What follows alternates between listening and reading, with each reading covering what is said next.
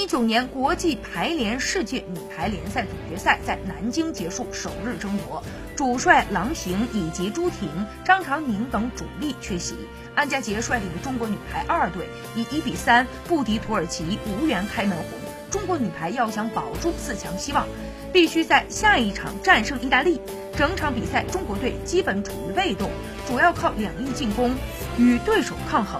刘晏含发挥了他进攻好的特点，赢得了全场最高的二十一分。新秀自由人倪飞凡也有不错的表现，虽然一传仍有提升的空间，但防守和球感都给观众留下了深刻的印象。赛后，安家杰表示有点遗憾，我们没能赢。